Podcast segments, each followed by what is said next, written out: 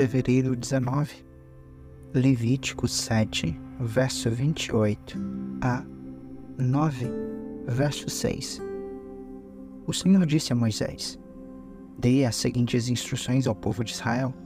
Quando apresentarem uma oferta de paz ao Senhor, levem uma parte dela como oferta para o Senhor.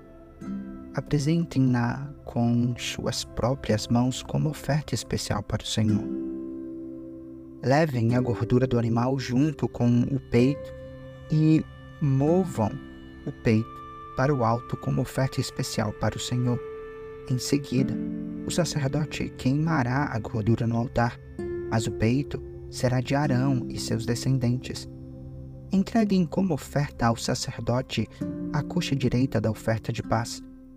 A coxa direita será sempre a porção entregue ao sacerdote que apresentar o sangue e a gordura da oferta de paz. Pois reservei para os sacerdotes o peito da oferta especial e a coxa direita da oferta sagrada. Arão e seus descendentes têm o direito permanente de participar das ofertas de paz que os israelitas apresentarem.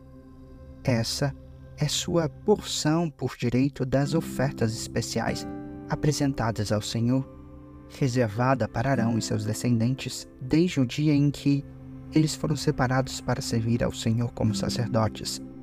No dia em que foram ungidos, o Senhor ordenou que os israelitas entregassem essas partes aos sacerdotes como sua porção permanente, de geração em geração. Essas são as instruções para o holocausto, a oferta de cereal, a oferta pelo pecado e a oferta pela culpa, e também para a oferta de consagração e a oferta de paz.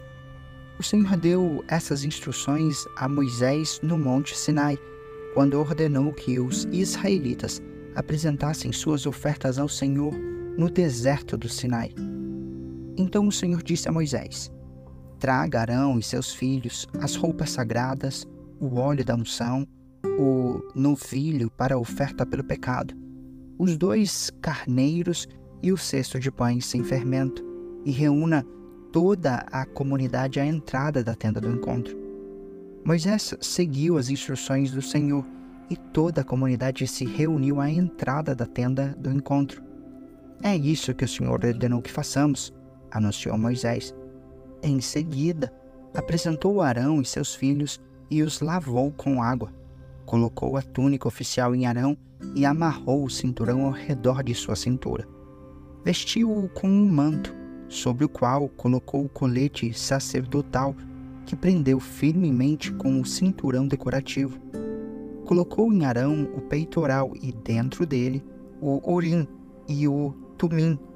Pôs na cabeça de Arão o turbante e na parte da frente do turbante prendeu a tiara sagrada, o emblema da santidade, conforme o Senhor havia ordenado. Depois, Moisés pegou o óleo da unção e ungiu o tabernáculo e tudo que nele havia, a fim de consagrá-los. Aspergiu o altar com óleo sete vezes para ungí-lo, bem como todos os seus utensílios, a bacia e seu suporte, para também consagrá-los. Derramou um pouco de óleo sobre a cabeça de Arão, para ungí-lo e consagrá-lo. Em seguida, Moisés apresentou os filhos de Arão, vestiu-os com as túnicas, amarrou neles o cinturão e pôs-lhes na cabeça o turbante especial, conforme o Senhor tinha ordenado. Então Moisés apresentou um novilho para a oferta pelo pecado. Arão e seus filhos colocaram as mãos sobre a cabeça do novilho, e Moisés o matou. Pegou um pouco de sangue e, com o dedo, colocou-o nas quatro pontas do altar a fim de purificá-lo. O restante do sangue ele derramou na base do altar. Desse modo, consagrou o altar e fez expiação por ele. Depois, pegou toda a gordura que envolvia os órgãos internos, o lóbulo do fígado, os dois rins e a gordura ao redor deles e os queimou no altar. Pegou o restante do novilho, incluindo o couro, a carne e os excrementos, e o queimou num fogo fora do acampamento, conforme o Senhor tinha ordenado. Então Moisés apresentou o carneiro para o holocausto. Arão e seus filhos colocaram as mãos sobre a cabeça do animal, e Moisés o matou. Pegou o sangue do carneiro e o derramou em todos os lados do altar. Cortou o carneiro em pedaços e o queimou no altar, junto com a cabeça e a gordura. Depois de lavar os órgãos internos e as pernas com água, queimou todo o carneiro sobre o altar como holocausto. Foi um aroma agradável, uma oferta especial apresentada ao Senhor, conforme o Senhor tinha ordenado. Então Moisés apresentou o outro carneiro, o carneiro da consagração. Arão e seus filhos colocaram as mãos sobre a cabeça do animal, e Moisés o matou. Pegou um pouco do sangue e o colocou na ponta da orelha direita, no polegar da mão direita e no polegar do pé direito de Arão. Depois apresentou os filhos de Arão e colocou um pouco do sangue na ponta da orelha direita, no polegar da mão direita e no polegar do pé direito deles. O restante do sangue ele derramou em todos os lados do altar. Em seguida, Pegou a gordura, incluindo a gordura da parte gorda da cauda, a gordura que envolve os órgãos internos, o lóbulo do fígado, os dois rins e a gordura ao redor deles, bem como a coxa direita. Sobre essas partes colocou um pão sem fermento, um pão de massa misturada com azeite e um pão fino untado com azeite, que tirou do cesto de pães sem fermento que estava na presença do Senhor colocou tudo nas mãos de Arão e seus filhos e moveu os alimentos para o alto como oferta especial para o Senhor. Pegou as ofertas de volta das mãos deles e as queimou no altar sobre o holocausto. Essa foi a oferta de consagração. Foi um aroma agradável, uma oferta especial apresentada ao Senhor. Moisés pegou o peito e o moveu para o alto como oferta especial para o Senhor era a porção de Moisés do carneiro da consagração, conforme o Senhor tinha ordenado. Então Moisés pegou um pouco do óleo da unção e um pouco do sangue que estava sobre o altar e aspergiu sobre Arão e suas roupas e sobre seus filhos e suas roupas. Desse modo, consagrou Arão, seus filhos e suas roupas. Por fim, Moisés disse a Arão e a seus filhos: Cozinhe o restante da carne das ofertas à entrada da tenda do encontro e comam-na ali, junto com os pães que estão no cesto de ofertas para a consagração, conforme eu ordenei quando disse: Arão e seus filhos os comerão. Queimam qualquer carne ou pão que sobrar. Não saiam da entrada da tenda do encontro por sete dias, pois só então estará concluída a cerimônia de consagração. Tudo que fizemos hoje foi ordenado pelo Senhor a fim de fazer expiação por vocês. Agora, permaneçam à entrada da tenda do encontro dia e noite por sete dias e cumpram todas as exigências do Senhor. Se não o fizerem, morrerão, pois foi isso que o Senhor me ordenou. Arão e seus filhos fizeram tudo o que o Senhor tinha ordenado por meio de Moisés. No oitavo dia, depois da cerimônia de consagração, Moisés reuniu Arão, seus filhos e os líderes de Israel e disse a Arão: Escolha um bezerro para a oferta pelo pecado e um carneiro para o holocausto, ambos sem defeito, e apresente-os ao Senhor. Depois, diga aos israelitas: Escolha um bode para oferta pelo pecado e um bezerro e um cordeiro, ambos de um ano e sem defeito, para o holocausto. Escolham também um boi e um carneiro para a oferta de paz, além de farinha misturada com azeite para a oferta de cereal. Apresentem todas essas ofertas ao Senhor, pois hoje o Senhor aparecerá a vocês. O povo trouxe todas essas coisas à entrada da tenda do encontro, conforme Moisés tinha ordenado. Assim, Toda a comunidade se aproximou e permaneceu em pé diante do Senhor. Então Moisés disse: É isso que o Senhor ordenou que façam para que a glória do Senhor lhes apareça. Marcos 3, verso 31 a 4, verso 25. Então a mãe e os irmãos de Jesus foram vê-lo. Ficaram do lado de fora e mandaram alguém avisá-lo para sair e falar com eles. Havia muitas pessoas sentadas ao seu redor e alguém disse: Sua mãe e seus irmãos estão lá fora e o procuram. Jesus respondeu: Quem é minha mãe? Quem são meus irmãos? Então olhou para aqueles que estavam ao seu redor e disse: Veja, estes são minha mãe e meus irmãos. Quem faz a vontade de Deus é meu irmão, minha irmã e minha mãe. Mais uma vez, Jesus começou a ensinar à beira-mar. Em pouco tempo, uma grande multidão se juntou ao seu redor. Então ele entrou num barco e sentou-se, enquanto o povo ficou na praia. Ele os ensinou contando várias histórias na forma de parábolas, como esta. Ouçam, um lavrador saiu para semear.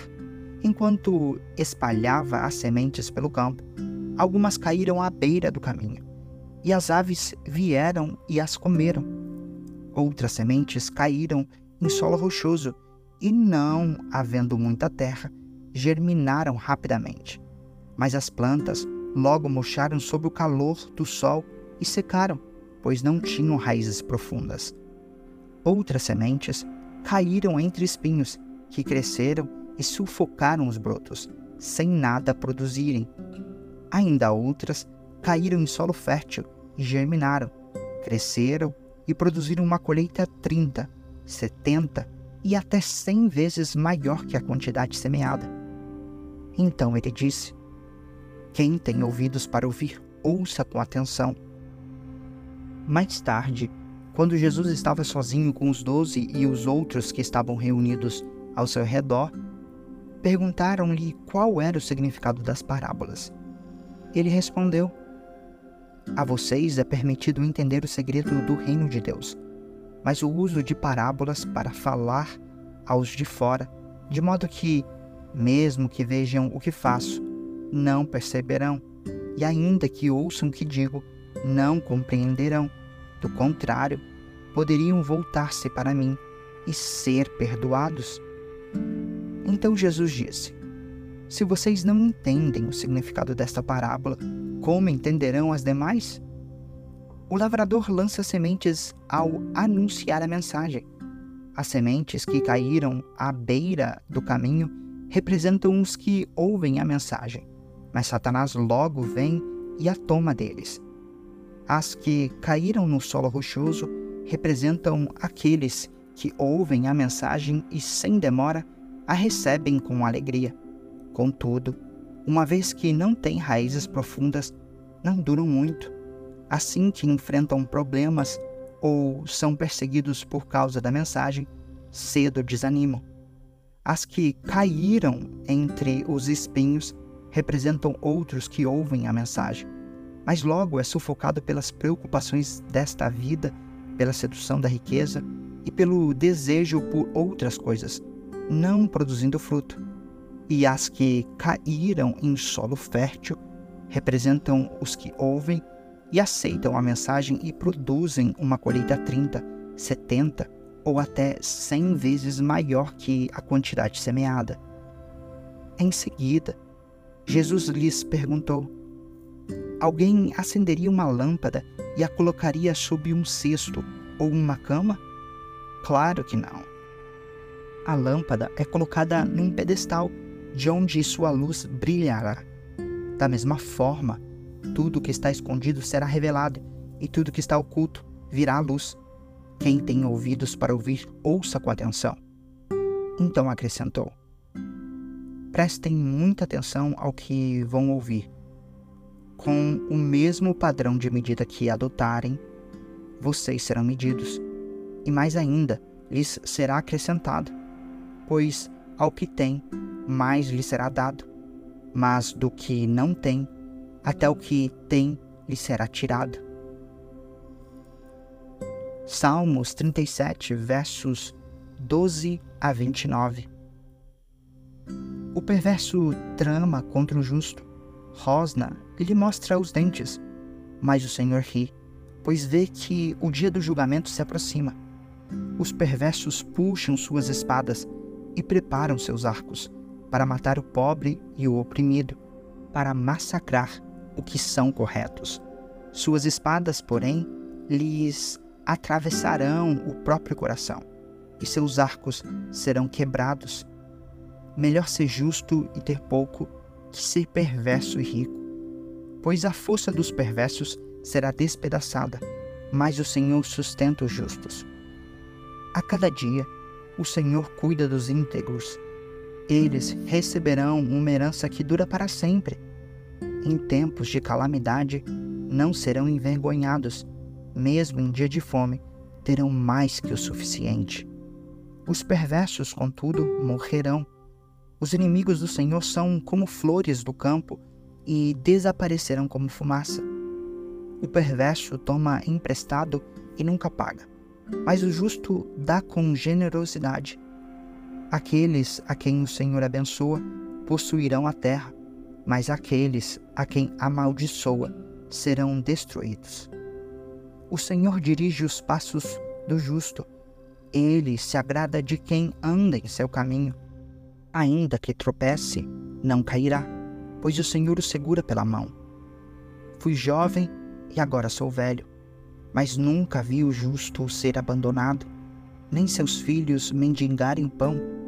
O justo é generoso e empresta de boa vontade, e seus filhos são uma benção. Afaste-se do mal e faça o bem, e você viverá na terra para sempre. Pois o Senhor ama a justiça e jamais abandonará seu povo fiel. Ele sempre os protegerá mas os filhos dos perversos serão destruídos. Os justos possuirão a terra e nela habitarão para sempre. Provérbios 10, verso 5 O jovem sábio faz a colheita no verão, mas o que dorme durante a colheita é uma vergonha.